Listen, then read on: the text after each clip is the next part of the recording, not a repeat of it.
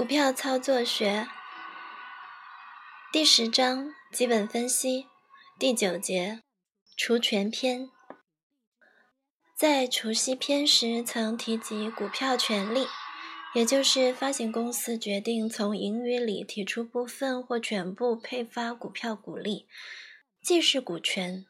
投资人办理过户，完成除权手续。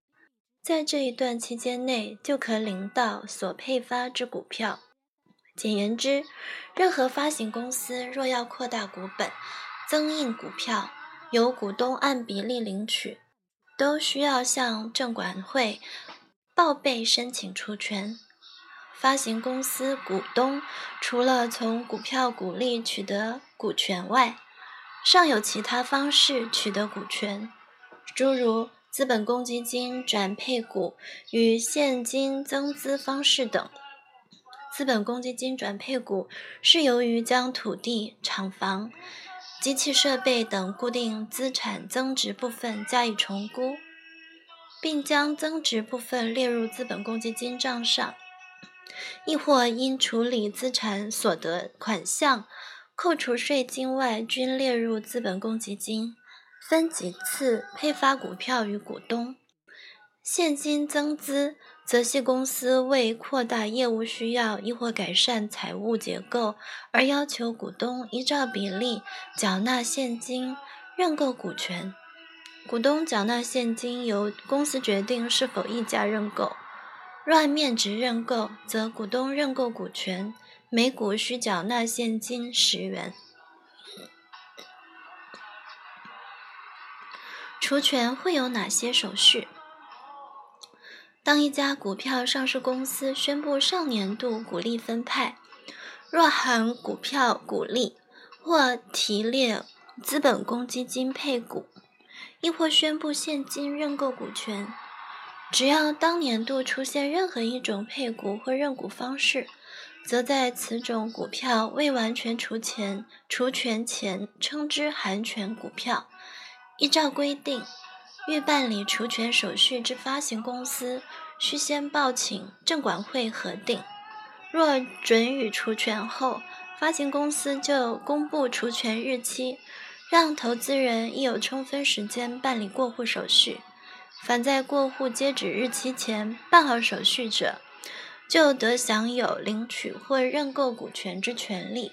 也就是说，在除权日前买进股票。而办妥过户手续，得领取配发之股票。除权日当日，又称为除权基准日。除权基准日五天内停止过户，使公司当局有时间整理股东名单。往后待新股票制成，经信托公司签证，证管会开会通过该股票上市。公司即通知股东到指定地点领取。除权基准日定定后，除权当日会出现除权报价，也就是以除权基准日前一天的市场价格除去当年所含之股权，就是除权报价。除权不如除息那样单纯，主要是因为除权性质不同。除权公式。亦不一样，大致上可分为下列几种除权公式：一、股票股利或公积金配股。股票股利与公积金配股除权公式相同，因此当年股权是股票股利、公积金配股，亦或同时含有股票股利与公积金配股，皆属无偿配股方式。除权公式为。除权报价等于除权日前最后一天收盘价除以一加上无偿配股率。例一：开发股一九八零年股票股利每股为一点六六六六元，也就是每一百股配十六点六六六股。一九八一年七月十七日进行除权。而十六日收盘价为三十一点六元，则除权报价等于三十一点六除以一加零点一六六六，等于二十七点零九元。例二，华电股一九八一年没有分配股票股利，但提资本公积金配股，每股一元，也就是每一百股分配十股。一九八二年九月十日进行除权。而九日收盘价为十四点一元，则除权报价等于十四点一除以一加零点一等于十二点八二元。例三，味全股一九八一年股票股利每股零点二元，另提资本公积金配股每股零点六元，共计零点八元，也就是每一百股无偿配股。八股，一九八二年八月六日进行除权，而五日收盘价为十二点八元，则除权报价等于一一十二点八除以一加零点零八等于十一点八五元。二，现金增资认股，当年没有股票股利可配，亦没有提资本公积金配股。只办理现金增资，此为有偿认股方式。除权公式为：除权报价等于除权日前一天收盘价加新股每股应缴股款乘以新股认股率除以一加新股认股率。例：炼铁办炼铁股，一九八二年初公布。将办理现金增资，每一百股认购四十股，预计认股率百分之四十。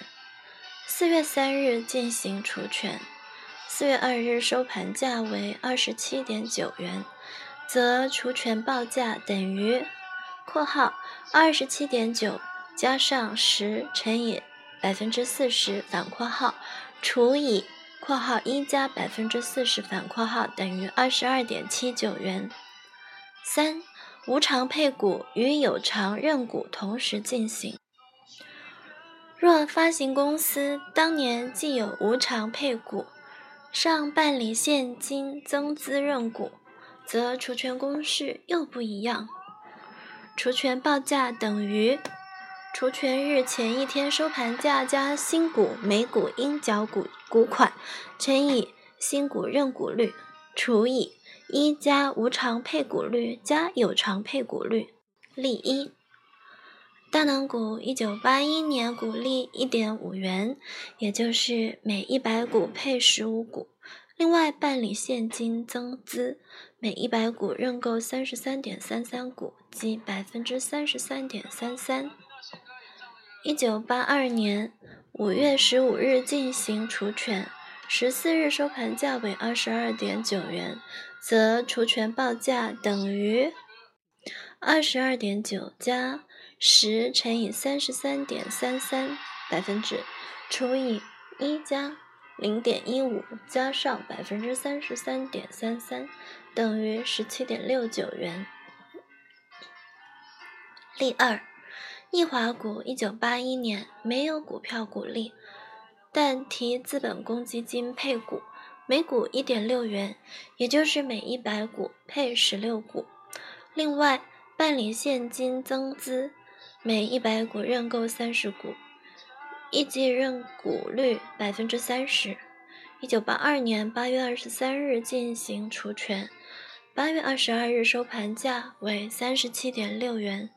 则除权报价等于三十七点六加上十乘以百分之三十除以一加零点一六加百分之三十等于二十七点八一元。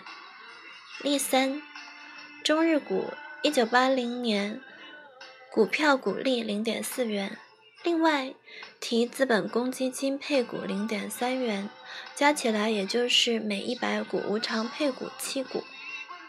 另外办理现金增资，每一百股认购二十六股，预计认股率百分之二十六。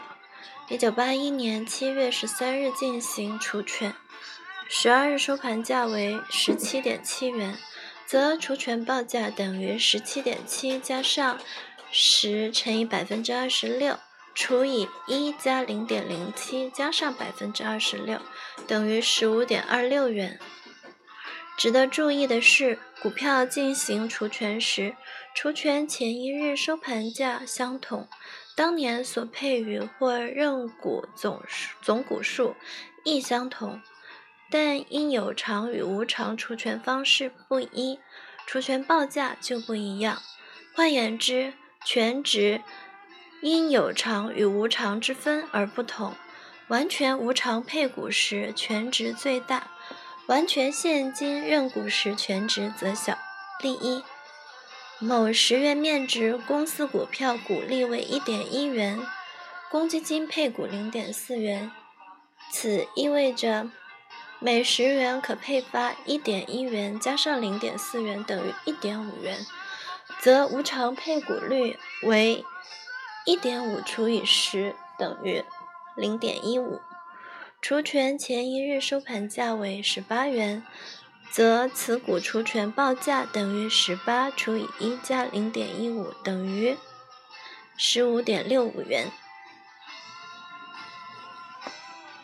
例二：某十元面值公司股票现金认股率百分之十五，预计每一百股认购十五股，这这就是有偿配股。除权前一日收盘价为十八元，则此股除权报价等于十八加十乘以零点一五除以一加零点一五等于十六点九六元。例三：某十元面值公司股票股利为零点四元，公积金配股零点四元，现金认股每一百股配七股，预计当年无偿配股率。百分之零点百分之八，有偿配股率百分之七，除权前一日收盘价为十八元，则此股除权报价等于十八加十乘以零点零七除以一加零点零八加零点零七，等于十六点二六元。从上面三个例子中。若是百分之十五股权全属无偿配股，那么权值则是十八减十五点六五等于二点三五元。若百分之十五股权里无偿配股百分之八，有偿认股百分之七，则其权值是十八减十六点二六等于一点七四元。若百分之十五股权全属现金认股，则其权值是十八减十六点九六，等于一点零四元。除权后，若能完全填权，股东则以无偿配股方式获利最丰，现金认股方式获利最少。举个例子，若购买某股票一万股，购进价格即是除权前一天。至收盘价百分之十八，除去百分之十五无偿配股后，若能顺利填权，此时若将原有持股一万股与所新配股一千五百股全卖出，原有持股虽未获利，而所配之新股卖掉后，则可赚进十八乘以一千五百等于两万七千元。税金与手续费未扣，而若购进某股票一万股，购进价格亦是除权前一天至收盘价十八元，除去百分之八无偿配股与百分之七有偿认股后，若能顺利填权，将原有持股与所配新股全部卖掉，则一千五百股。新股中，八百股是无偿配股，可获利八百乘以十八等于一万四千四百元。七百股有偿认股，则系面值十元认购，缴了七百元。若以十八元卖掉，则可得款七百乘以十八等于一万两千六百元，扣掉七千元成本，则获利五千六百元。两者相加，可获利。一万四千四百加上五千六百等于两万元，税金与手术费未扣除。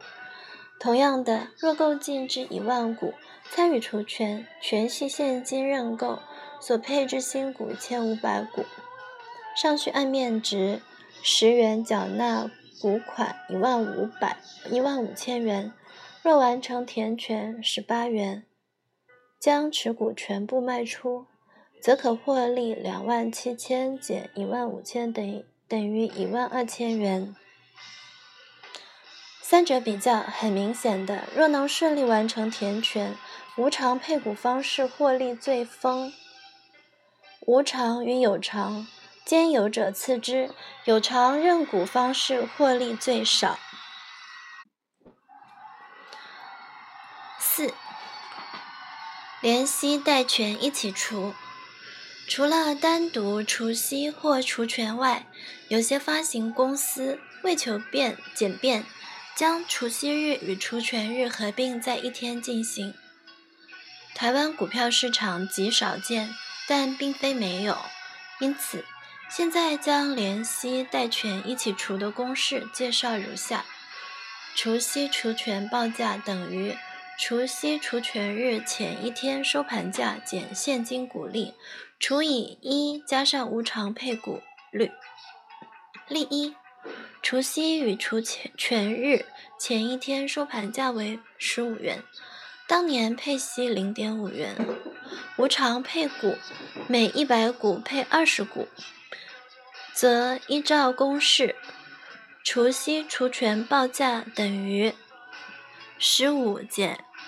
零点五除以一加零点二等于十二点零八元。例二，除息与除权日前一天收盘价为十五元，当年配息零点五元，无偿配股每每一百股十股，有偿配股每一百股配十股，则依照公式，除息除权报价等于。除息除权日前一天收盘价减现金股利，加上新股每股应缴股款乘以新股认股率，除以一加上新股认股率，则除息除权报价等于十五减零点五加上十乘以零点一除以。一加零点一加零点一。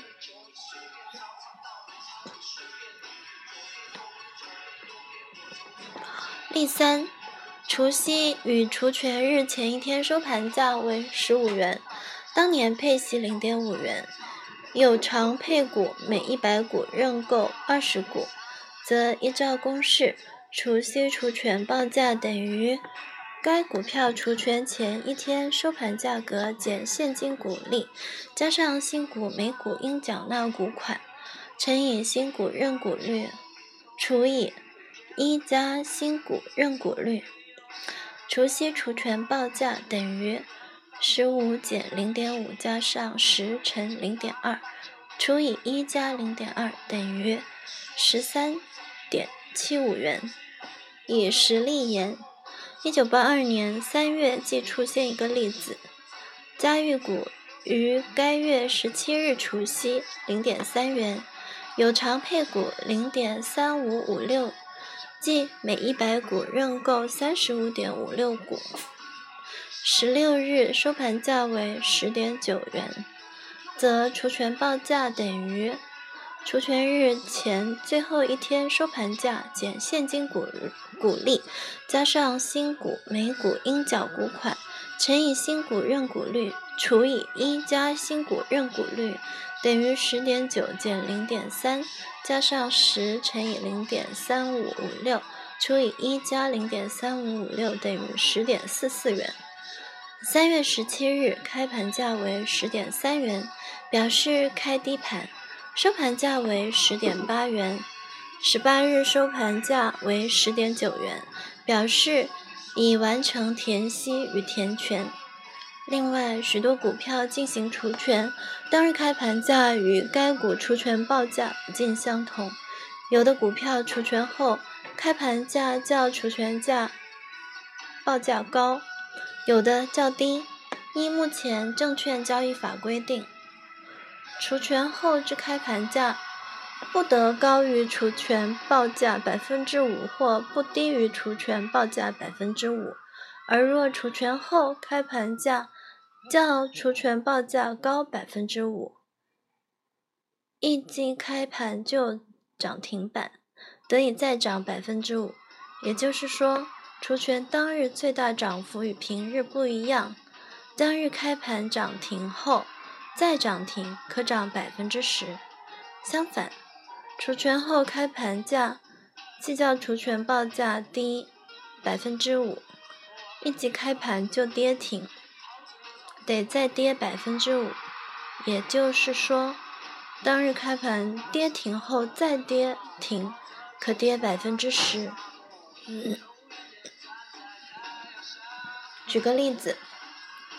某股除权报价为二十元，则当日开盘价任由当时买卖双方力量而决定，但不能高于或低于除权报价百分之五，也就是开盘价不得超过二十一元，亦不能低于十九元。开盘后当日上下幅度仍是百分之五，开盘价若是二十点五元。当日涨停板价格为二十一点五元，跌停板价格为十九点五元。开盘价若是十九点五元，当日涨停板价格为二十点四元，跌停板价格为十八点六元。若开盘价即是二十一元，在涨停时就是二十二元。较除权报价二十元高百分之十，这就是涨双停板。开盘价即是十九元，再跌停则为十九十八点一元，较除权报价二十元低百分之十。这就是跌双停板。这种涨双停板或跌双停板，只有在除权当天。方有可能出现。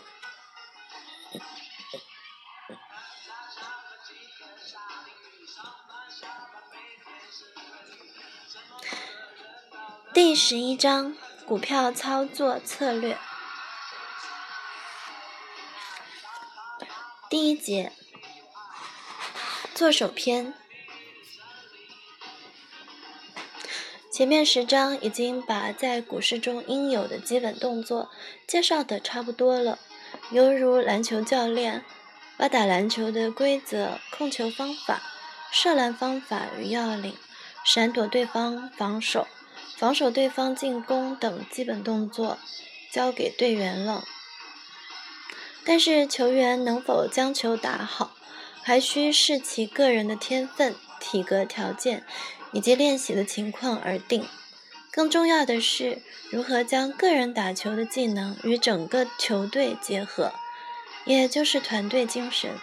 同时，还要有非常好的全队打球的策略。操作股票与打篮球当然不是相同的事，但做事的方法却殊途同归。若要做好一件事，成功的构架、条件及方法。大致是差不多的。笔者并非要想造就股市中的做手人才而写这篇东西，是希望借此来让想当做手的人了解，当一个作手要具备什么条件，要牺牲什么东西，最后可能的结局是如何。如果看了此篇后，认为自己并不具有当一个作手的资格，就应该老老实实做一个投资人。从另外一个角度来看，投资人可借本篇内容大致窥得做手在玩些什么花样。一旦接触到做手的动作后，多少可辨别做手的目的及企图，来做自我防卫，以免上做手的恶当而血本无归。所谓魔高一丈，君不见世风日下。犯罪案暴增，犯罪的手法也变化多端，犯罪者的胆也日趋包天。犯罪极端分子，连世界上数一数二的摩天大楼——纽约世贸中心，也想要用大量汽车炸弹将它炸翻。同样，在股市中，无论法令规章多完备，执法多严肃认真，但股市中的作手永远如雨后之春笋般涌起，前赴后继。争相做暴发户之梦，因此本节内写的只是做手一般的行动作为，无法将其手法写尽，仅系概念式的介绍，让有意要当做手者对做手应具的条件有点认识，对广大的投资大众增加一些防身本领，以知己知彼。做手与一般投资人之间的区别，在于前者。想带领行情，主导股市，来达到赚大钱的目的；后者是追随行情，希望能预先知道行情的趋向，行情低档时买进，行情涨得很高时，在崩盘之前将股票卖掉，获利了结。所谓的低买高卖，大家都是为了赚钱，只是手段与方法不同而已。一，作手应具备之性格。最近在多伦多市发行的《世界日报》副刊上，著名老牌导演李汉祥先生的一篇《英雄的四要八如》，令笔者深有同感。因为就笔者在台湾股市二十多年来的观察研究，发现台湾股市有不少作手，多少具有所谓的四要八如。不过，绝大部分有此四要八如的作手，都像昙花一样灿灿烂烂的开花，苦苦痛痛的夭折。但是，成者为王，败者为寇。在股市中，若作手操作股票成功，即高档获利了结，全身而退；跟者因股市大局仍佳，作手出脱后，股价并未下跌，反而仍能往上移动。则作手就能功成名就，成为股市的明星甚至偶像。当然，若炒作失败，那就是狗熊了。英雄的四要八如是太平天国翼王石达开给所谓的英雄人物下的定义。四要是：要胆敢勒马走悬崖，要能够弯刀射明月。要舍得头颅做酒杯，要坚决饮尽仇敌血。八如是：心黑如漆，胆硬如钢，好色如命，酗酒如泥，挥金如土，后羿如天，杀人如麻，视死如归。不过，笔者所见的众多台湾作手，还未见一位完全符合这四要八如条件的。但是他们都以为据此条件或者学习符合这些条件，四要中的第一项要胆敢悬崖啊，要胆敢勒马走悬崖，这倒是全体作手共同的性格，因为操作股票犹如推牌九做庄，如拿了鳖时就玩完了。当然，通杀是过瘾至极，在台湾当作手。要小心应付公司大股东不跟你配合，倒你的蛋，你买他卖，在要紧关头还会狠卖一番，同时发布利空消息，打得作手心惊胆战，招架乏力。其次，要应付不少黑白两道，黑道上的朋友如买了作手的股票，那作手就要随时准备。赔偿损失，否则否则被绑有份。而绝大部分作手都是向金主借钱买股票，将若干成数的保证金交给金主，保证金成数一般是三成左右。如系超级大户，信用比较优良，或者证券公司要争取生意，甘冒风险，保证金也会降至一成左右。但是做手也要冒风险，金主有时会跟做手对坐，你买进，他卖出，等于套资金当两套用。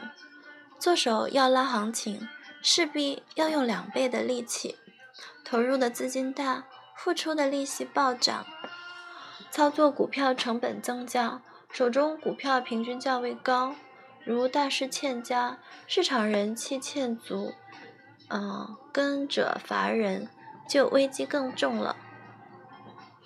而做手买进的股票是在金主的户头中，金主可以随时不认账。如金主放空被压，实在混不下去，可能会跑路，那做手就是血本无归了。此外，做手要随时准备因突发的经济因素与非经济因素的冲击。很多做手就是死在这个地方，被狠打一闷棍，倒地不起。忽略这项大因素的做手。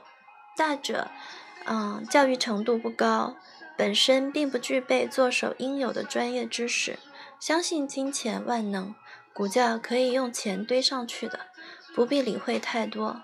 这些是草莽英雄，成不了王，只能做流寇。运气好搞一票，运气不好被官兵给剿了，命且不长，怎成英雄来称王呢？弯刀射明月。是说武功高强、身经百战，没有攻不克的目标、杀不死的敌人。这句话对股市做手而言，是说做手有充足的炒作资金、丰富的炒作经验、足够的专业知识，眼观四面，耳听八方，消息极为灵通，同时有班底能收放做手的有利消息，是做手的宣传员与打手。换言之，要钱有钱，要人有人，白道朋友多多，甚至行政院高层、证券主管都有朋友，彼此互通有无，狼狈为奸已成大业。如白道朋友帮不上忙，还要有些黑道朋友，以行使法以外的制裁。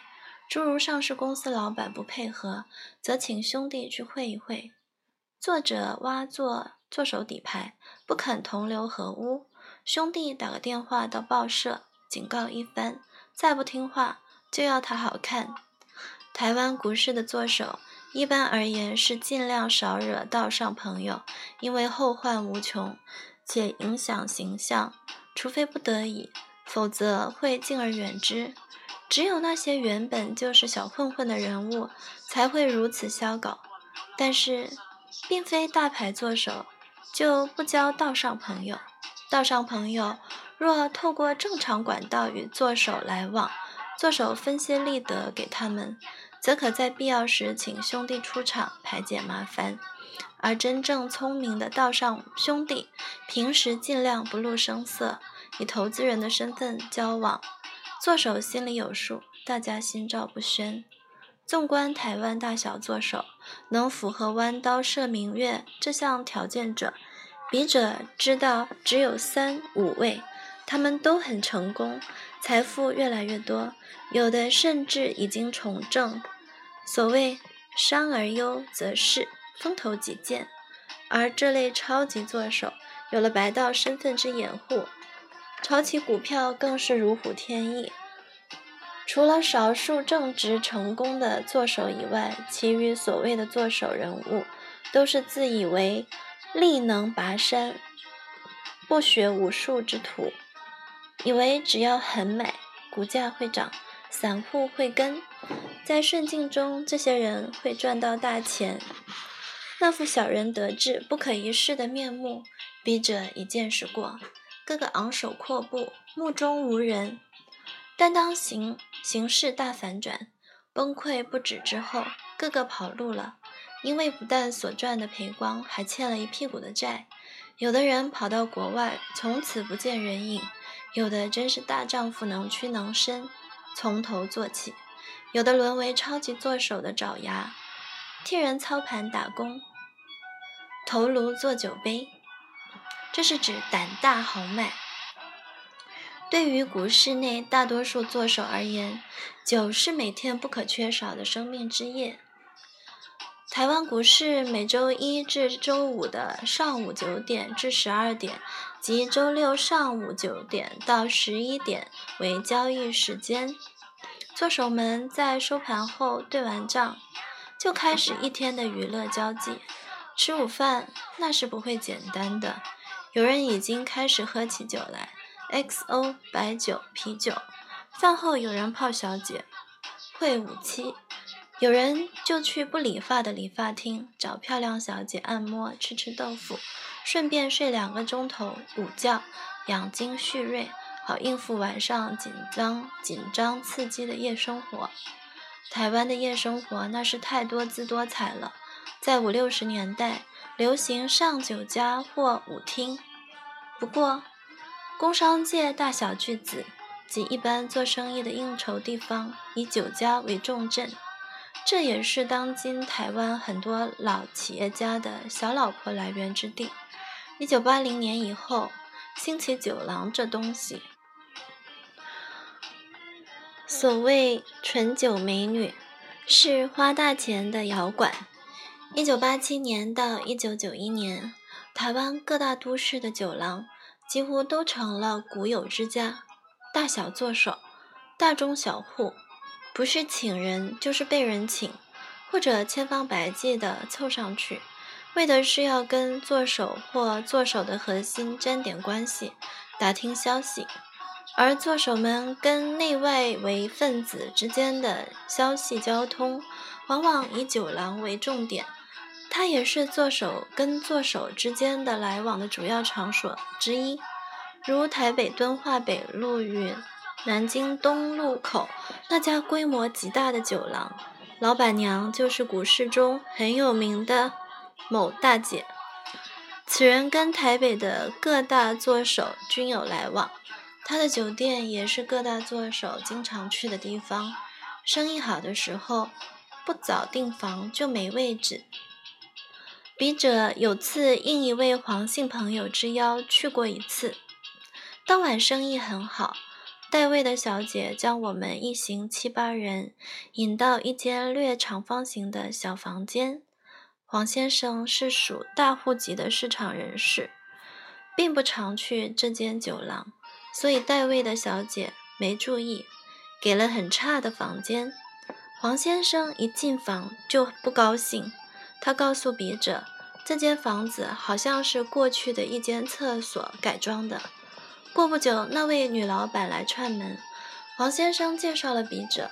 某大姐一听，立即说声“久仰了张社长”，表现得非常客气，并立即表示房间太小了，换一间大的。由此可见，某大姐的交际手腕。这是题外话，来说明台湾股票族内精英之夜生活。台湾人喝酒之凶是相当有名的。一小杯陈年白兰地，洋鬼子可以用鼻子嗅一个晚上，台湾同胞还不够一口干的份。大杯干 XO 已成为酒廊中表示阿莎丽爽快的方式。爽快表示够朋友。另外一个做手人物常去的地方是酒家，这个酒家不是大陆及香港的酒家饭馆，而是有酒家女陪酒。有乐队伴奏的风月场所，有的作手或市场人士在酒家喝起酒来，好像命都不要，大杯小杯都是干，划拳调笑之声震耳欲聋，外加酒家女或五音不全的酒友歌唱之声，纳卡西小型一人或两人乐队的古琴之声，交织成台北的夜响曲。有的作手酒兴一发，就站在椅子上，高举大杯一口干，然后大唱《爱拼才会赢》这条名曲。此豪迈之景，可以跟头颅做酒杯的豪情比拟。至于八如中，作手最具有特特性的是心心黑如漆与杀人如麻。作为一个作手，是世界上最孤独的人。因为股票操作的策略天机绝对不可外泄，否则做手还未买进，他人就先买进。坐在轿子上等着做手抬了。做手还未迈出，他人就抢先一步杀出。做手不自己套死也困难。心黑如漆，做手的心绝对要黑，否则成不了大事。炒作一只股票或多只股票，犹如领军强攻敌阵地。如将军怕士兵伤亡，舍不得指挥士兵，冒着敌人的枪炮前进，那注定是要吃败仗的。所谓一将功成万骨枯，做手炒作一只股票功成身退，必然要牺牲很多人的利益。做手操作股票时，连亲如父母妻儿也不能说老实话，也不能相信亲信的人会绝对忠心守密，因为父母妻儿或亲信好友，他们也有亲信好友，难免不会对他们的好友透露风声。尤有甚者，做手的父母、妻儿或亲信，正是欲探情报者的最佳对象。做手对自己人透露这些消息，等于自来水管漏水，哗的一大滩，杀人如麻。任何一个做手在炒作股票时，目的是赚取差价，不会是要去害人。但是做手炒股赚钱。是要将高价股票卖出去才行。当人们接做手抛出的股票后，因做手不再照顾这只股票，股价下跌，甚至很快的崩盘，受伤的投资人必然众多。这跟杀人如麻就很类似了。如果做手心再狠一些，由多翻空。在高档阶段，不但出清手中股票，且借股放空灌压行情，等散户害怕低价杀出时，再逢低买回，则杀人的效果就更大了。不过，据笔者多年股市的观察，这一类的作手最后的下场下场都很凄惨，可能是因果报应吧，视死如归。笔者在过去二十多年股市分析的生涯中，时常说的一句话：“股市易进难出。”这句话的意思是指，人一旦进入了股市，就很难毅然全盘洗手退出股市，因为股市具有部分赌场的特性。贪与不劳而获是人性的弱点，一旦曾在股市尝过甜头。再干任何事都不带劲了，自然不会离开股市。一般的散户况且如此，做过做手的人更难以自拔了。所以在股市中的作手，无论成败，都不太会离开股市。要作手激流勇退，那是很困难的。要失败者退出股市，那更难，因为他还想搏一下。不相信坏运气都跟着他。笔者曾问一位台湾股市非常有名的超级作手，为何一只股票，呃，做一只又一只？他的生活自奉甚简，赚那么多钱又为何？况且过去曾失败过，应该见好即收才是。这位七八十年代的大作手答曰：成就感。因为做手炒作股票，犹犹如将军指挥大军，一呼百应，众人以其马首是瞻，信徒围绕其身旁，谦卑地向他请教，好不风光。这跟做官者的心理也有类似。做官有权，权能换得尊敬，权能实现愿望。做手名气做出来后。走到哪里都会得到奉承马屁，人人翘首以望，希望做手施舍些好处。这位超级作手在他操作股票十余年间，大败四五次以上，跟曾国藩老先生一样，屡败屡战。不过曾老先生最后还是打败了太平天国，我们这位超级大户却始终站不起来。如今已白发苍苍，年岁已高，也无力在股市再搏命了。像这位超级作手的人很多，如不知命，搞到山穷水尽为止。这种精神犹如视死如归。八如中的其余几项：胆硬如钢，好色如命，酗酒如泥，挥金如土，后羿如天。胆硬如钢，跟四要中的勒马走悬崖意义是相同的，但作手们不可能有后羿如天。相反的是尔虞我诈。至于好色如命、酗酒如泥、挥金如土，是一些作手的模样。但是有这些英雄事迹的作手，下场十之八九是很悲惨的。一九八九年，台湾股市超级大热之际，有位作手为了对某位作手的帮忙表示一点点谢意，在台北市民生东路一家酒廊，一次开两三百瓶法国路易十三。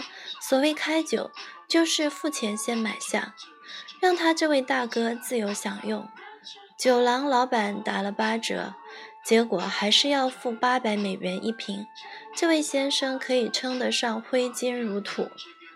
不过，正如前面所说的，这种心术不正、理念不清、纯暴发户之徒，到一九九零年台湾股市大崩盘之际，到手的数十亿元财产全部泡汤，结果被某翁姓大户收编，当其旗下操盘做手。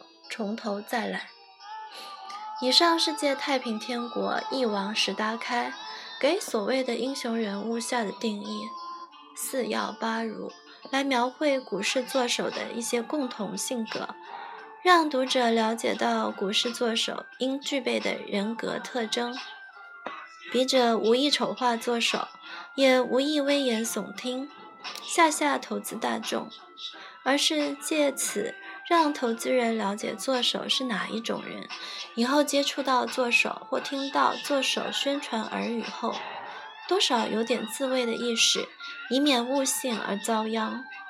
对一位想要做正直成功作手者，笔者建议其必须自行深切反省一番，因为此乃生死大事，不可不谨慎。最重要的是，自己是否具有做手的性格。